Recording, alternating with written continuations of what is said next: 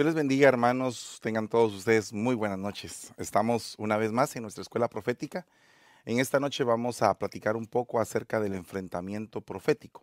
Vamos a orar en el nombre de Jesús y vamos a pedirle al Señor que tenga misericordia de nosotros para podernos enviar un espíritu de sabiduría y entendimiento y que podamos aplicar esas enseñanzas en nuestra vida diaria. Padre que estás en el cielo, te damos gracias en el nombre maravilloso de Jesús. Te bendecimos en todo tiempo te suplicamos, Padre de misericordia, que tengas piedad de nosotros, Señor, y que puedas, Señor, enseñarnos a través de tu palabra tus bendiciones, tu sabiduría, y que sea tu Santo Espíritu el que pueda mover nuestros corazones para poder caminar en fe, en esperanza y en amor. Te damos gracias en el nombre maravilloso de Jesús, siempre poniendo delante de ti las peticiones de tu pueblo, principalmente por la familia Bustillo, allá en Honduras. Te ruego, Señor, que los sanes, que lo restaures y lo levantes, Padre, de esta enfermedad. Y te damos gracias por todo lo que haces por nosotros en el nombre de Jesús. Amén y amén. Bueno, hermanos, Dios les bendiga. No cabe duda, hermanos, que en la Biblia eh, se ve muy claramente un enfrentamiento profético.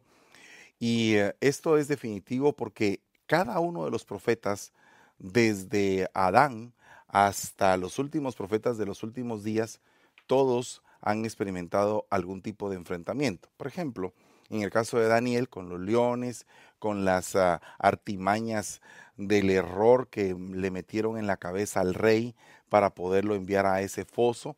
Eh, también vemos el caso de los jóvenes que fueron llevados al horno siete veces calentado. Eh, podemos ver eh, el enfrentamiento que tuvo Moisés con Datán, Abirán y Coré. Y así sucesivamente cada uno de los profetas, si usted analiza bien, todos los profetas tuvieron algún tipo de enfrentamiento.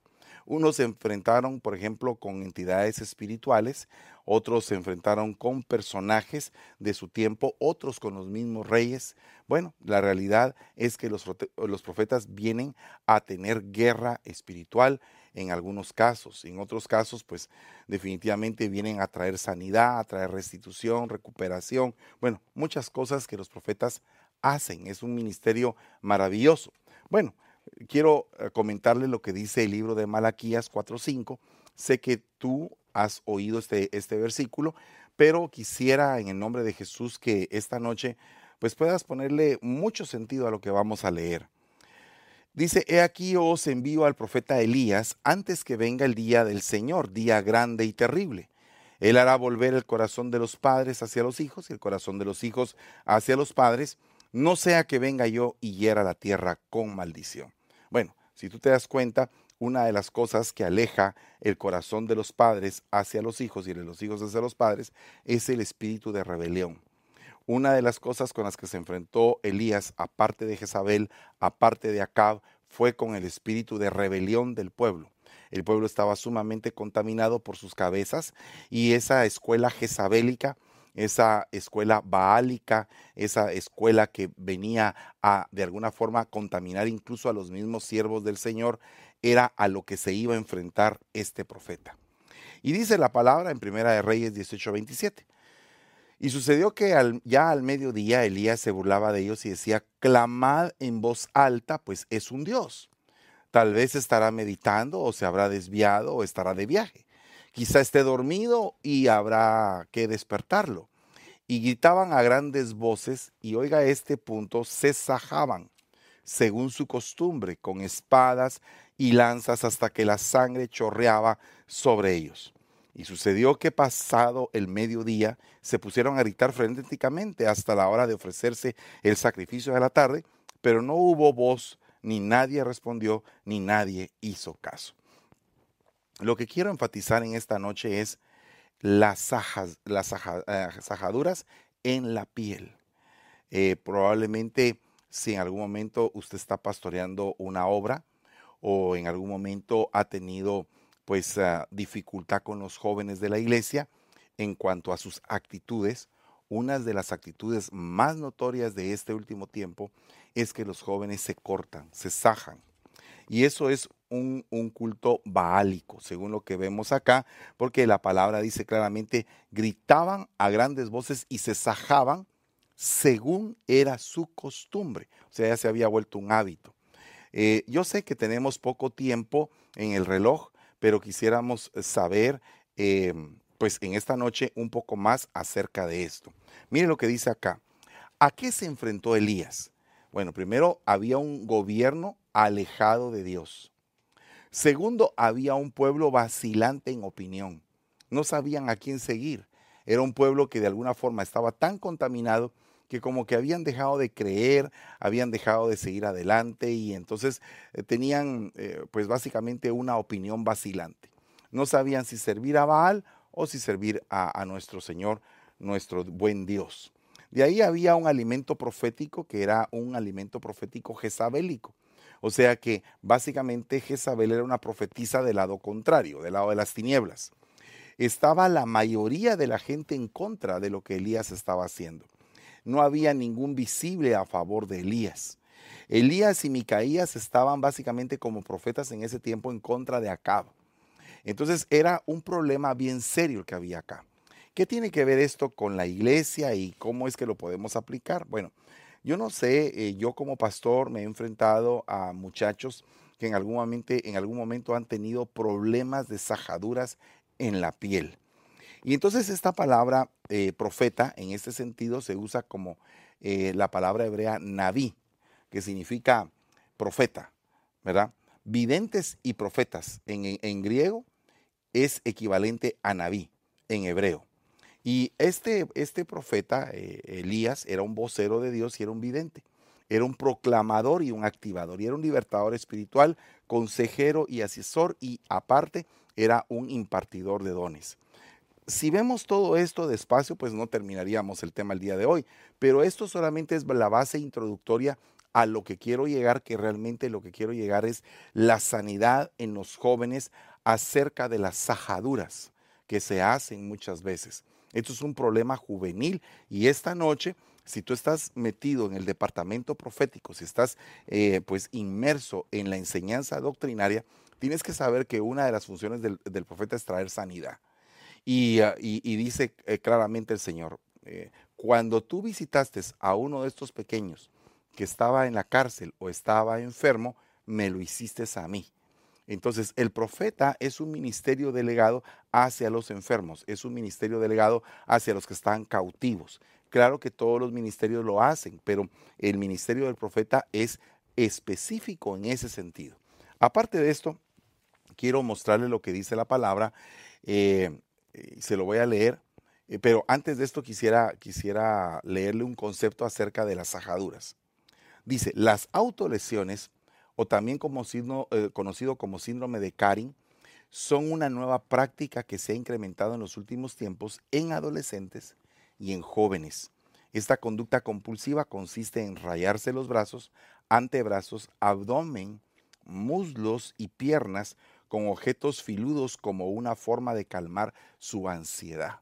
O sea, uno de los primeros síntomas que tienen las personas que están practicando este tipo de, rito, de, de manifestación o de síndrome, es que sienten el deseo de sacar algo que tienen adentro, que no se pueden desahogar.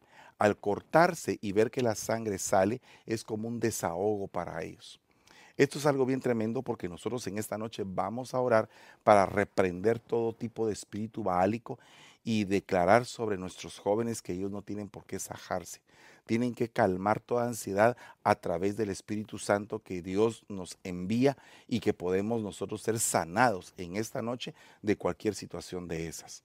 Se cree que las causas del síndrome de Karin son generalmente ocasionados por abuso sexual, físico o emocional el bullying escolar, la violencia intrafamiliar, trastorno de estrés, retraso mental, separación de los padres, autismo, ciertos trastornos metabólicos, dolor tras la muerte de un ser querido, ruptura amorosa, falta de comunicación entre padre e hijo, ansiedad o depresión. Fíjese que es bien tremendo porque todo esto se relaciona en un ambiente familiar y el espíritu de Elías precisamente atrae esa reconciliación, esa recuperación de las relaciones entre padres e hijos. Observe usted el punto porque yo no sé si en algún momento tú has tenido un hijo que padece de depresión, que padece de ansiedad, que no se siente bien, que está en algún momento frustrado con su vida, que en algún momento ha tenido también el deseo de quitarse la vida. Bueno, si estás pasando por ese tipo de problema, es momento de declarar proféticamente sobre él. Mira, mira lo importante que es esto. Cuando nosotros vemos que nuestro hijo tiene como que un sentido de fracaso en un área, ahí es donde lo tenemos que fortalecer proféticamente. Dice la palabra que en parte hablamos y en parte profetizamos. O sea que cuando declaramos sobre nuestros hijos lo que ellos mismos niegan que son. Por ejemplo, papi, fíjate que yo no puedo hacer esto. Claro que sí puedes. Claro que lo puedes hacer. Tú lo puedes hacer porque todo lo puedes en Cristo que te fortalece. Tú puedes hacerlo, te voy a bendecir, voy a declarar sobre tu cabeza que tú eres bendición. No tienes por qué frustrarte, tienes que levantarte, tienes que declararte a ti mismo que eres un campeón en el Señor, Tienes que obedecer al Señor sobre todas las cosas, seguir sus pasos, sentirte amado por Él. Y entonces cuando tú estás empezándole a declarar eso, cuando tú le dices, hijo, te amo, hijo, quiero tu bienestar, hijo, quiero que te esfuerces, que seas valiente. Mira lo que dijo el Señor con respecto a Josué. Mira que te mando que te esfuerces y que seas valiente. Jehová tu Dios estará contigo a donde quiera que vayas. O sea que tienes que clamar por el respaldo divino una de las cosas proféticas que nosotros debemos de hacer es declarar. Declarar continuamente un cambio. O sea, podemos ver las cosas oscuras, pero el poder de nuestra declaratoria puede cambiar esferas, puede cambiar ambientes, siempre y cuando nosotros no nos metamos en esa misma esfera de fracaso. Mira lo que dice. Los síntomas más notorios es cambios en la forma de vestir ropa larga o uso de bisutería para tapar las lesiones, aislamiento, quemarse la piel, pincharse con agujas o alfileres, golpearse la cabeza, morderse, arrancarse el cabello, arañarse o tatuarse. Todos estos son síntomas de un culto baálico que nosotros con el espíritu y el poder de Elías podemos venir y decir, Señor, trae el espíritu de la reconciliación, trae el espíritu de Elías a mi casa. Permite, Señor, que nosotros podamos hacer un tabernáculo para que habite Moisés, Cristo y Elías en mi casa. Y entonces que haya ese cambio espiritual, ese cambio de esfera. Y tenemos que declarar proféticamente que nuestros hijos no le pertenecen a Baal, que nuestros hijos le pertenecen al Señor Jesucristo, que Él los salvó con su sangre, que no tienen por qué sangrarse, sino que tienen que salir adelante de todas sus depresiones, de todas sus frustraciones. definitivamente, cuando un hijo se frustra es porque el ambiente o el entorno que lo rodea puede ser un ambiente de frustración.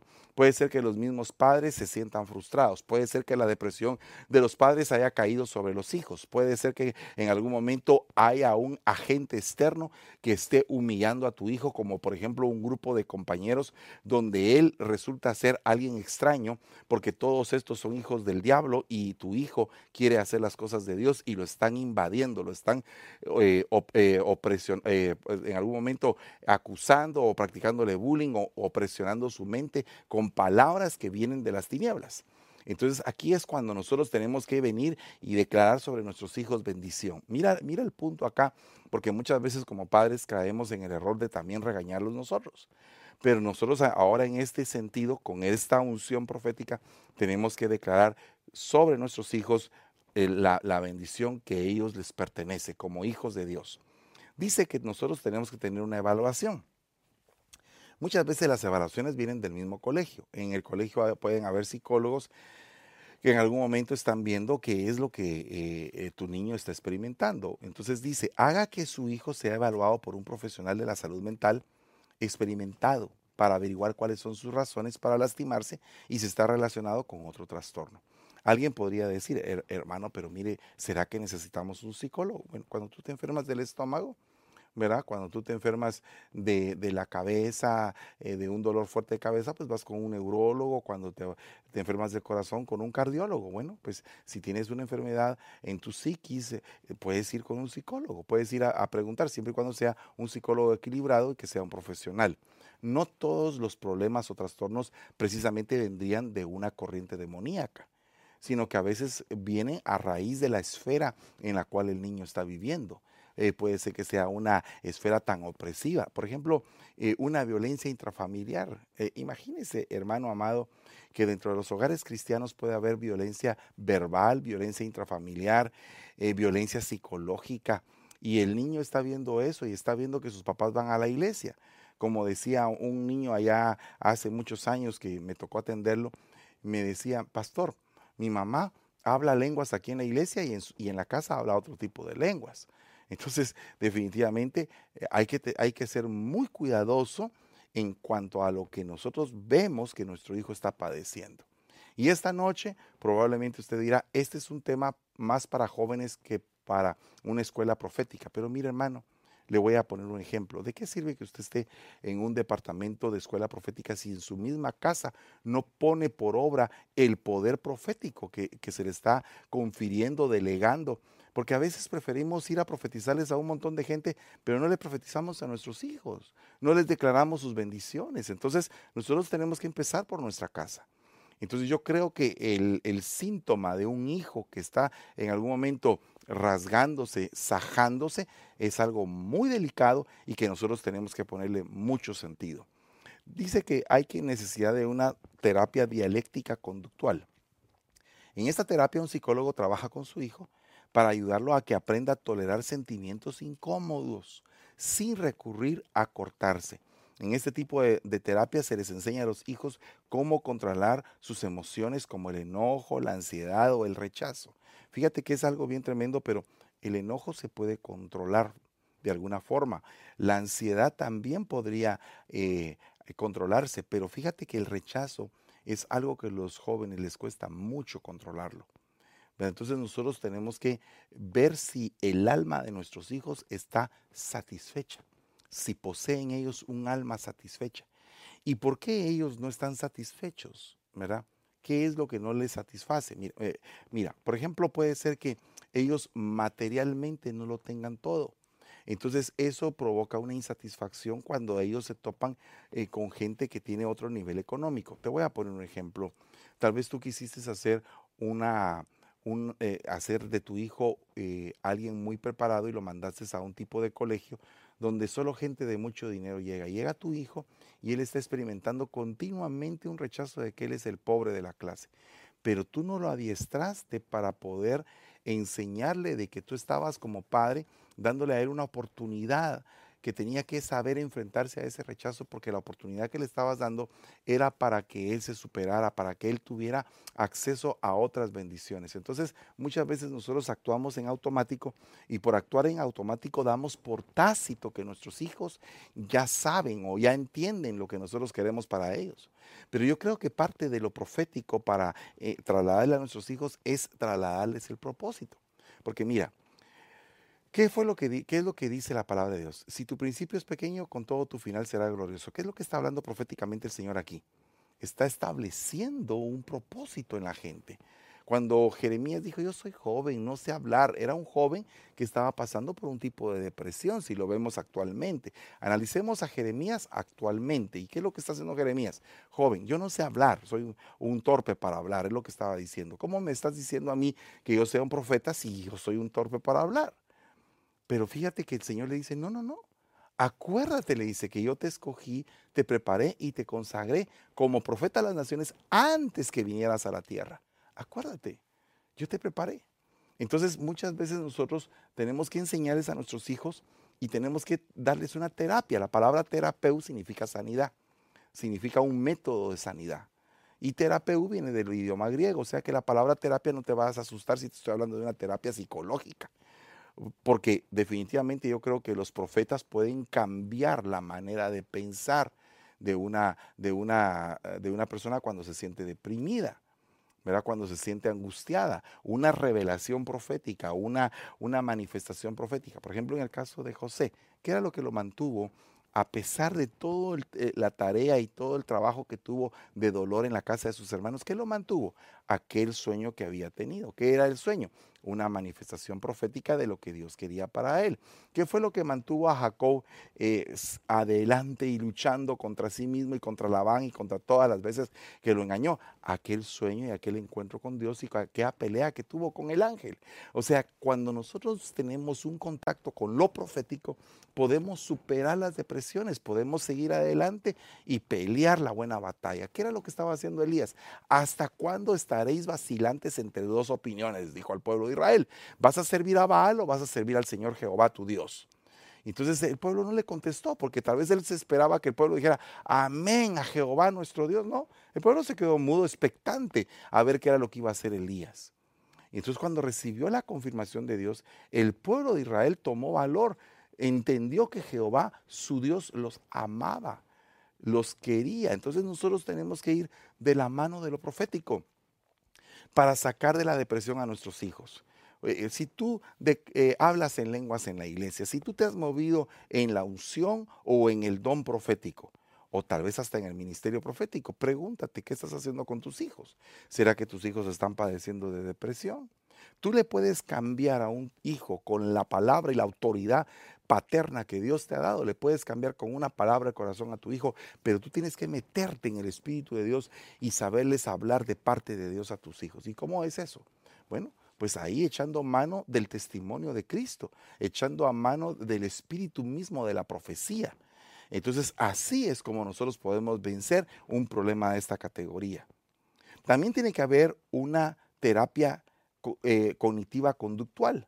O sea que el psicólogo enseña al hijo a confrontar los pensamientos negativos, a reconocer el patrón y a entrenarse a pensar de manera diferente. Ahora te quiero preguntar una cosa.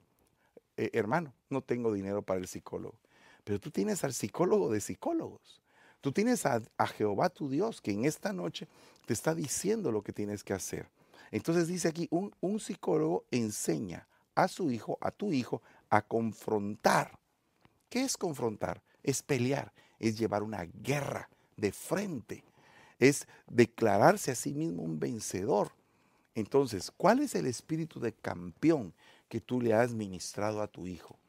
¿Qué pasa cuando tú dices, no tengo dinero, todo me está yendo mal, nada me sale bien, estoy pasando por problemas? ¿Qué pasa cuando, cuando tú empiezas a pensar así? Le estás trasladando a tu hijo el mismo río de negatividad. Yo me pongo a pensar mucho en esa película La vida es bella. Es de un hombre que está en la Segunda Guerra Mundial, se queda solo con su hijo, es atrapado en un campo de concentración y entonces él empieza a hacerle ver a su hijo que están jugando, que están teniendo todo un juego. Y entonces él empieza a trasladarle al hijo una visión diferente de lo que él ve.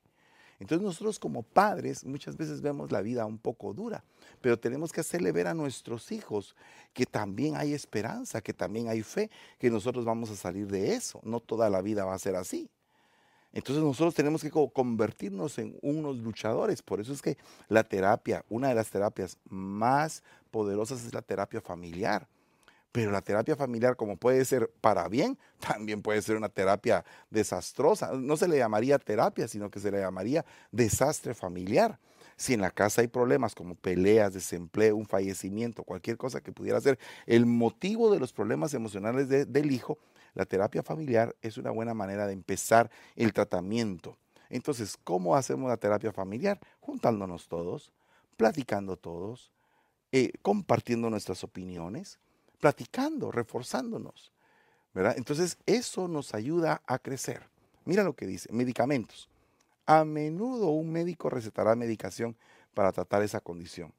Si existiera otro trastorno, porque ese trastorno puede ser acompañado de otras cosas. Ahora, yo te pregunto, si tú tienes el poder, el poder creativo de Dios en tu boca, si tú puedes a través de la palabra eh, levantarte y decir, esto va a pasar, entonces podrías cambiar fácilmente en el nombre de Jesús a través de una pelea férrea a nivel profético, podrías cambiar la esfera que está sucediendo en tu casa. Es que, mira, ¿sabes qué es lo que pasa? Que todo se vuelve como que un círculo, un círculo de impiedad, un círculo donde la piedad no se mueve, donde la santidad no se mueve, donde eh, el fracaso se manifiesta. Y dice, ¿hasta cuándo los impíos, Señor? ¿Hasta cuándo los impíos se regocijarán? Charlan, hablan con arrogancia, todos los que hacen iniquidad se vanaglorían, aplastan a tu pueblo, Señor y afligen a tu heredad. Entonces el círculo de impiedad es aquel que se mueve en contra del profeta, en contra del ministro profético. Mire, eh, cada vez que se levanta alguien a profetizar, las potestades no les gusta, porque se está abriendo una, una brecha espiritual para que venga la bendición. ¿Por qué dice la palabra confiad en vuestros profetas y estaréis seguros? Porque dice confiad en vuestros profetas y alcanzaréis la victoria. Entonces yo creo, hermanos amados, que nosotros tenemos que pedirle al Señor misericordia.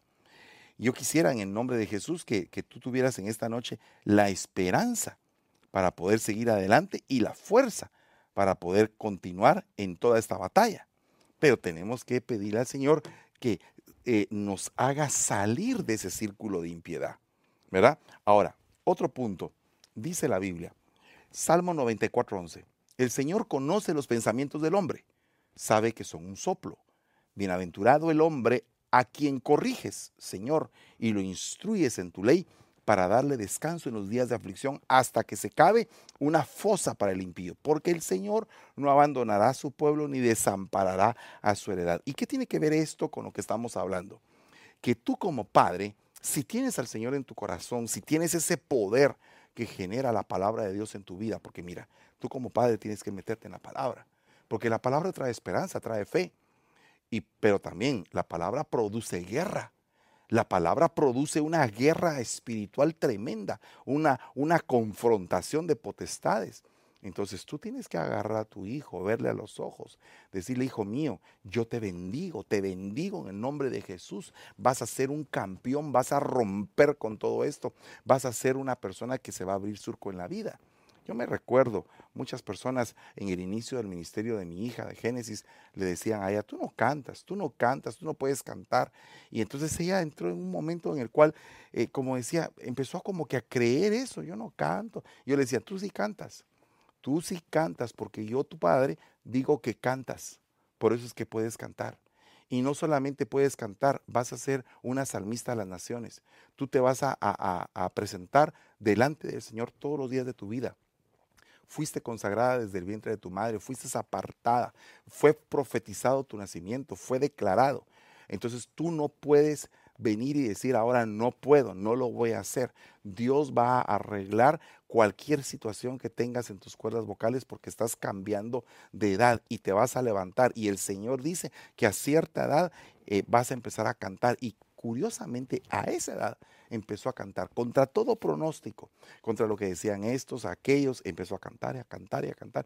Y entonces, eh, hermanos amados, tú puedes en esta noche ir al, al cuarto de tus hijos o agarrar a tus hijos y decirles, en el nombre de Jesús, yo te quiero profetizar. Yo quiero declarar sobre tu vida que Dios no te va a abandonar, que Él es tu Padre, que Él siempre va a estar contigo todos los días de, tu vida. Te parezca a ti o no te parezca, yo te consagré desde que estabas en el vientre de tu madre. Y yo sé que tú tienes un ministerio, que tú tienes un don, que tienes talentos, que tienes virtudes, que Dios se mueve dentro de ti, que tú eres una morada para el Señor. Y, entonces el muchacho va a empezar a entender esto, tal vez no en el principio, Tienes que repetirlo y repetirlo y repetirlo y repetirlo, porque a ti también te cuesta y a mí también me cuesta muchas veces entender lo que Dios quiere para nuestra vida. Pero dice, dice que los impíos se unen contra la vida del justo y condenan a muerte al inocente. Entonces, cuando se unen impíos, mira, fíjate bien quiénes son los amigos de tu hijo, las amigas de tu hija. Y cuando tú veas eso, mira si ellos no traen una corriente de impiedad, si no han hecho, si no han rodeado a tu hijo para que tu hijo se rinda, si tu hijo está llevando una batalla campal contra la impiedad y no te has dado cuenta, tú tienes que rodear a tu hijo también tienes que rodear en ese ambiente profético. No se trata de ir a, profetizar a la iglesia solamente o que la escuela profética sea, ay, yo necesito que me den el micrófono para hablar en lenguas. olvídate de eso, eso no es lo más importante. Lo más importante es que cuides tu círculo familiar, la casa que Dios te dio. Empieza a declarar proféticamente que en tu casa va a haber bendición, que en tu casa va a venir prosperidad. Y entonces esa palabra cuando dice que ah, eh, eh, se unen y condenan a muerte al inocente, esa palabra se entiende como acuchillar también, como presionar, como juntarse en compañía para rasgar. O sea que la sajadura primero se hace en el alma y después se manifiesta en el cuerpo. Cuando tu hijo o tu hija puedan estar padeciendo, Dios no lo quiera. Y si no lo están padeciendo, pues en el nombre de Jesús los cubrimos con la sangre. Pero si tu hijo estuviera pasando por este problema, debes de saber que primero lo que se le rasgó fue su alma y que ahora lo que necesita él es un amparo para su alma, un bálsamo, para que él pueda caminar y ser restaurado en todo. Deuteronomio 14, 1 dice, vosotros sois hijos del Señor vuestro Dios. No os sajaréis, ni os rasuraréis la frente a causa de un muerto. O sea, dentro de esto de las sajaduras va ligado a un espíritu de muerte porque eres pueblo santo para el Señor tu Dios y el Señor te ha escogido para que le seas un pueblo de su exclusiva posesión, dice, de entre los pueblos que están sobre la faz de la tierra. O sea, ¿qué es lo que se necesita ministrarle a un hijo cuando está padeciendo eso? Paternidad. Aquí está tu papá, aquí está tu mamá. Nosotros te amamos, te hemos tenido. Y cuando no está papá, pues mamá tiene que venir y decirle, tu padre es el Señor. Tu Padre es el Señor y cuando Él es tu papá, nada te debe de faltar. Y así ministrarle a su corazón y ministrarle y ministrarle y ministrarle hasta que nosotros salgamos adelante y podamos pelear la buena batalla de la fe. Mire, somos hijos del Señor. ¿Cuántos se sienten amados? ¿Cuántos se sienten hijos de Dios? ¿Sabes tú que cuando te sientes de, hijo de Dios, tu corazón se llena? ¿Tu corazón se restaura? Se, recupera, hay aliento para tu vida cuando te sientes hijo de Dios. Cuando tú te sientes que el Señor está enojado contigo por lo que haces, pues entonces tu corazón te duele. Pero ¿qué pasa? Dice, reconozcamos y volvamos a Jehová. Reconozcamos en qué hemos fallado. Reconozcamos nuestros pecados. Volvamos al Señor. Entonces, si tú en algún momento como padre, como madre, has fallado. Si tú hablas lenguas en la iglesia y quieres estar en la escuela profética de tu iglesia, pero en tu hogar no está pasando nada, entonces este es el momento de que tú le digas al Señor, Señor, yo quiero recibir un cambio en mi vida, quiero realmente manifestarme como un terapeuta, pero no un psicólogo, quiero ser un terapeuta de mis hijos, un sanador para mi familia. Quiero que en mí se opere la reconciliación familiar. Quiero que en mí se opere el espíritu de la sanidad para que yo llegue y le hable a mis hijos y que ellos tengan sanidad de lo que sienten. Dice que el afán y la ansiedad son los espinos que ahogan la semilla. Los afanes, las riquezas de este mundo, las las ah, diferentes tipos de ansiedades que los jóvenes padecen.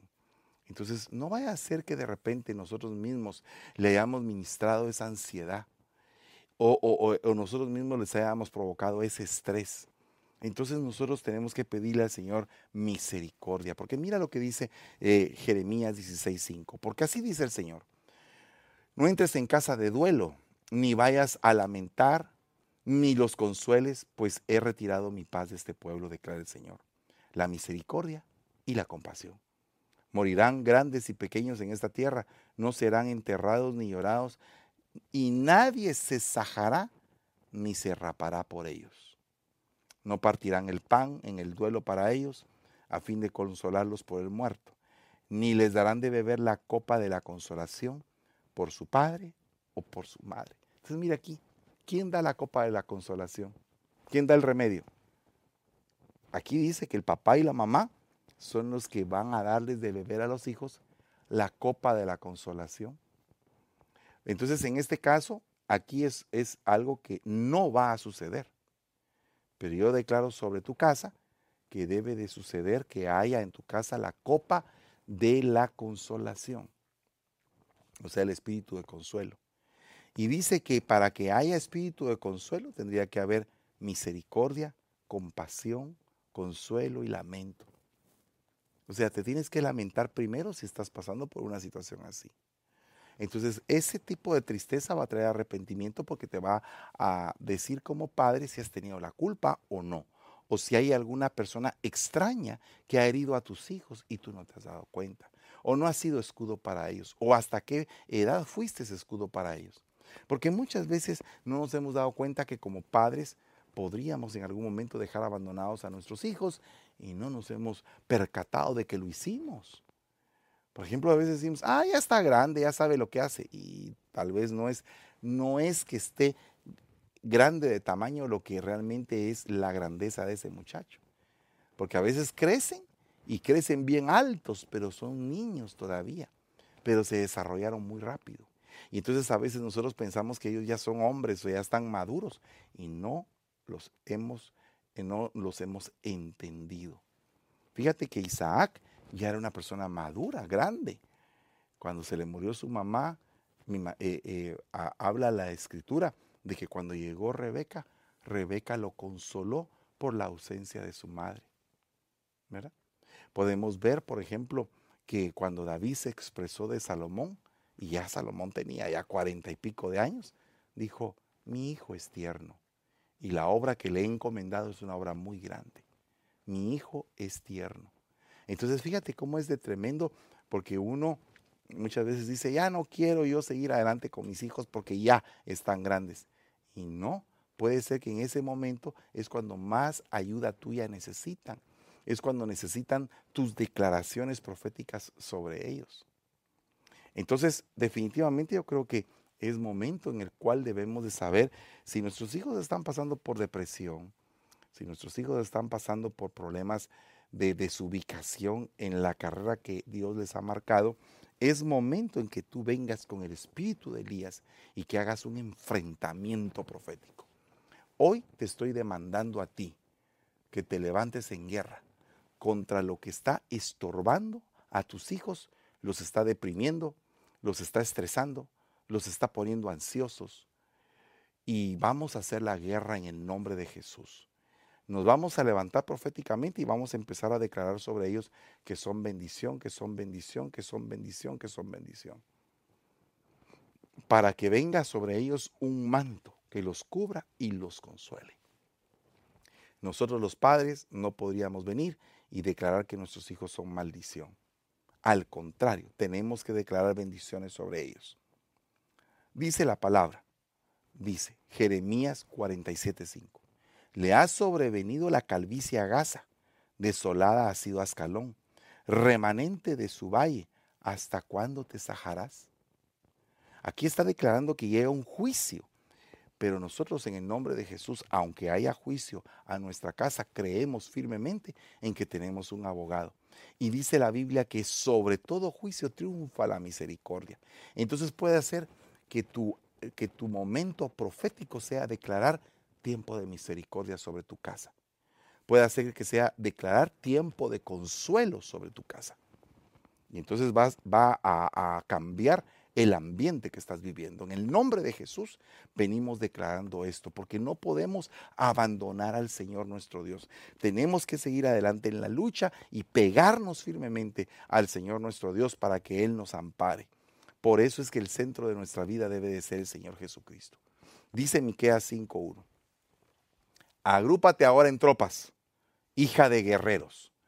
Han puesto sitio contra nosotros. Con una vara herirán en la mejilla al juez de Israel. Pero tú, Belén Efrata, aunque eres pequeña entre las familias de Judá, de ti me saldrá el que ha de ser el gobernante de Israel, y sus orígenes son desde tiempos antiguos, desde tiempos eternos, desde los días de la eternidad. O sea, nuestro Dios nuestro amparo, nuestra fortaleza, nuestro fluir profético, el centro de nuestra vida es el Señor Jesucristo. Entonces ahora, más que nunca, hermano, hermana que me escuchas, padre de familia, hermano que te mueves en dones y principalmente en el don de profecía, no estés eh, considerando como prioridad estar profetizando en la iglesia. Considera como prioridad que tu casa sea visitada por los espíritus ministrantes que pueden ser eh, atraídos por la unción profética. Acuérdate que en el tiempo de Acab, Micaías, en él habitaba el Espíritu del, Señor y dio la palabra y, y la profecía correcta, aunque 400 profetas les había caído un espíritu de mentira.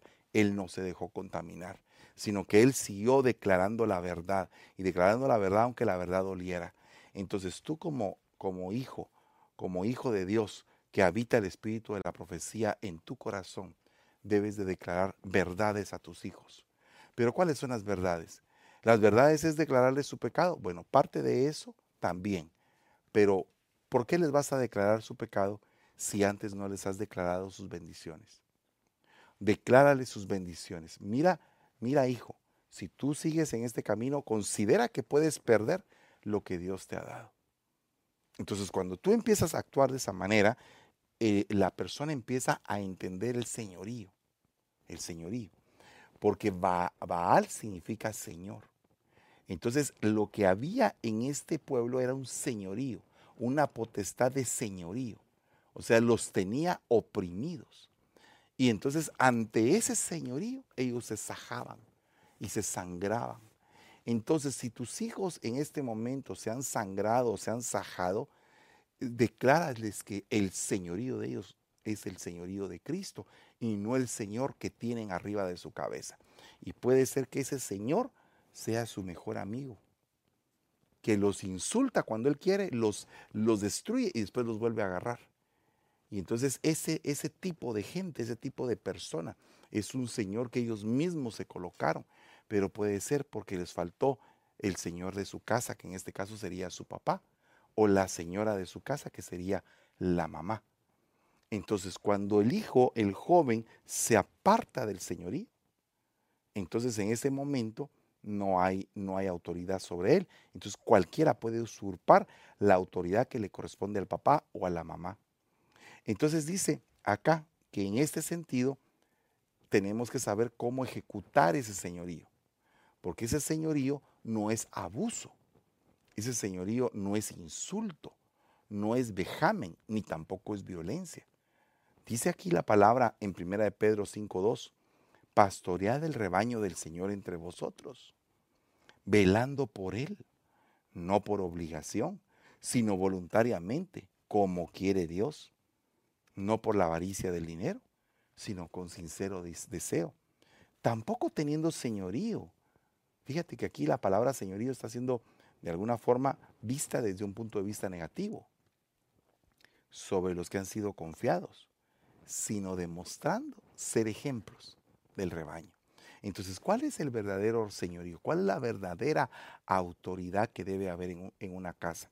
Bueno, la autoridad que debe haber en una casa debe de ser un pastor, un padre y una madre pastores, que consideren a sus hijos como ovejas, como almas, Segundo, tienen que estar velando por sus hijos, porque un profeta vela. Un profeta es un atalaya. Un profeta es alguien que tiene un discernimiento, que dice, aquí viene una guerra, se aproxima una guerra. Ese es un profeta. No por obligación, fíjate. Entonces tiene que haber entrega. O sea, tiene que haber un corazón entregado. O sea, no tienes que, ay, tuve hijos y los tengo que mantener. No, no, no. No, sino que tiene que haber una entrega por amor. Dice voluntariamente, como quiere Dios, y no por estar codiciando cosas, sino con un sincero deseo. Entonces, este versículo, que es básicamente la misión encomendada a Ebenezer San Francisco, esto fue lo que el Señor me entregó a mí cuando vine a este sector de, la, de, la, de California, enviado por mi padre, aquí yo entendí que esa era la, la misión que tenía que hacer. Entonces, tenemos que ser cuidadosos en cómo practicamos el señorío. Porque señorío significa autoridad, pero la autoridad tiene que ser una autoridad entendida, entendida hermano. O sea, si tú eres una autoridad en tu casa espiritual, porque si eres el papá o la mamá, son autoridades espirituales. Tienes que saber cómo ejercer tu autoridad. Porque puede ser que tu autoridad pueda estar provocando en tus hijos una, una depresión. Dice la Biblia Mateo 20:25. Pero Jesús, llamándolos junto así, dijo, ¿sabéis que los gobernantes de los gentiles se enseñorean de ellos? Y que los grandes ejercen autoridad sobre ellos. No ha de ser así entre ustedes, sino que el que quiera entre vosotros llegar a ser grande será vuestro servidor. Y el que quiera entre vosotros ser el primero será vuestro siervo. Así como el Hijo del Hombre no vino a ser servido, sino para servir y para dar su vida en rescate de muchos. Qué lindo esto. Entonces, los gobernantes, el señorío, un papá siervo, una mamá sierva, eh, van a declarar sobre sus hijos el espíritu mismo de la entrega, del servicio. Bien interesante que ese sacrificio, el Señor fue el que lo consumió, no el que lo estaba presentando. Normalmente cuando se presentaba un sacrificio, el que lo estaba presentando lo encendía y era una ofrenda. Pero aquí en este sentido, quien lo encendió y quien lo consumió fue el Señor. Entonces que tu entrega, que tu sacrificio sea consumida por el Señor, sea arropada por el Rey, para que tú le puedas enseñar a tus hijos el valor de la entrega. La entrega no tiene que ser sajándose, cortándose, tatuándose, rapándose. No, esa no es la entrega. La entrega es por amor, entregándose al Rey de Reyes. Señor, haz de mi vida algo bueno. Señor, endereza mis caminos. Señor, que tu palabra no falte en mi corazón todos los días. Que sea tu enseñanza mi deleite, Señor. Entonces, cuando tú estás haciendo eso, ministrándoles a tus hijos, tú estás ejecutando una terapia. Entonces, esta palabra, eh, terapia, terapeu, es sanidad. Quiero terminar este tema diciendo lo siguiente. Esta palabra señorío significa controlar, subyugar, ejercer, dominar. Entonces no se trata de que tú domines en tu casa, sino se trata que a través de la palabra que tú le estás entregando a tus hijos, ellos puedan ser activados. Ponte a pensar tú como que fueras un profeta Samuel, que llegó a visitar la casa de un joven que había sido menospreciado por su mismo padre. Pero ese profeta vino y le dijo, tú vas a ser el rey de Israel. Y lo ungió. Lo ungió como el rey de Israel. Entonces él era el, rey ungido, pero no tenía corona.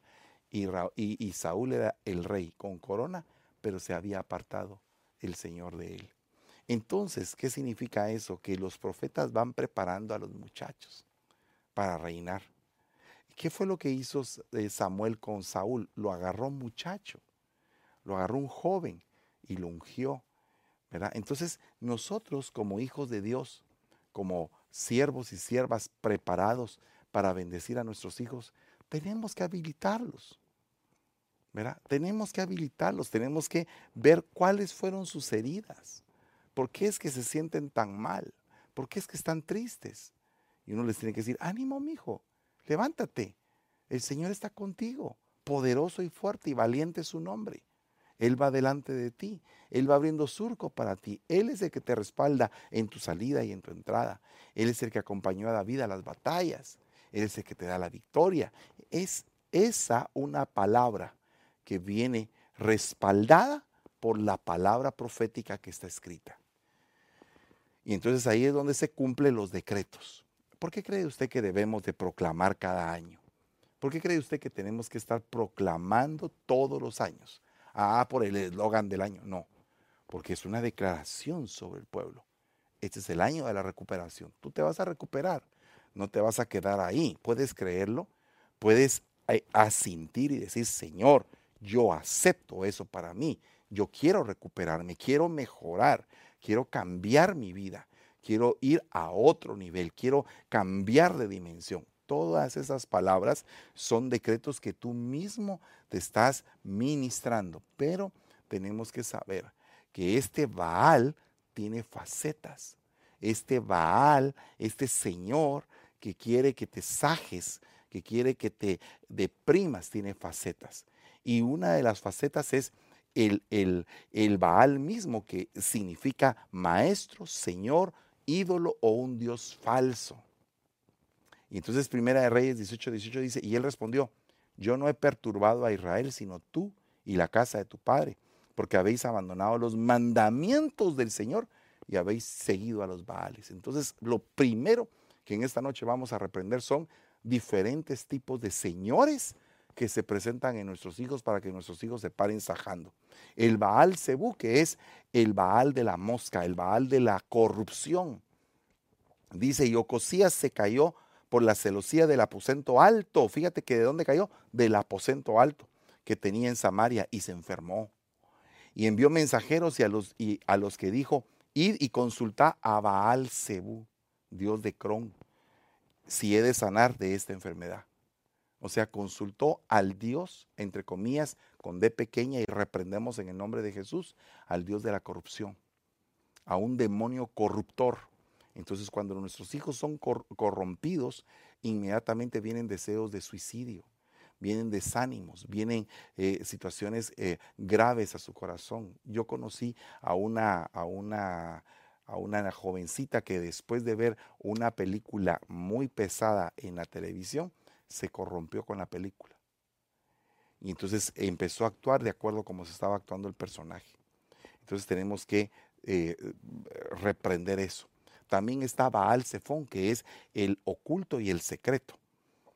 Di a los hijos de Israel que den la vuelta y acampen delante de Pi Hajirot, entre Migdol y el mar, y acamparéis frente a Baal Zephon, en el lado opuesto junto al mar.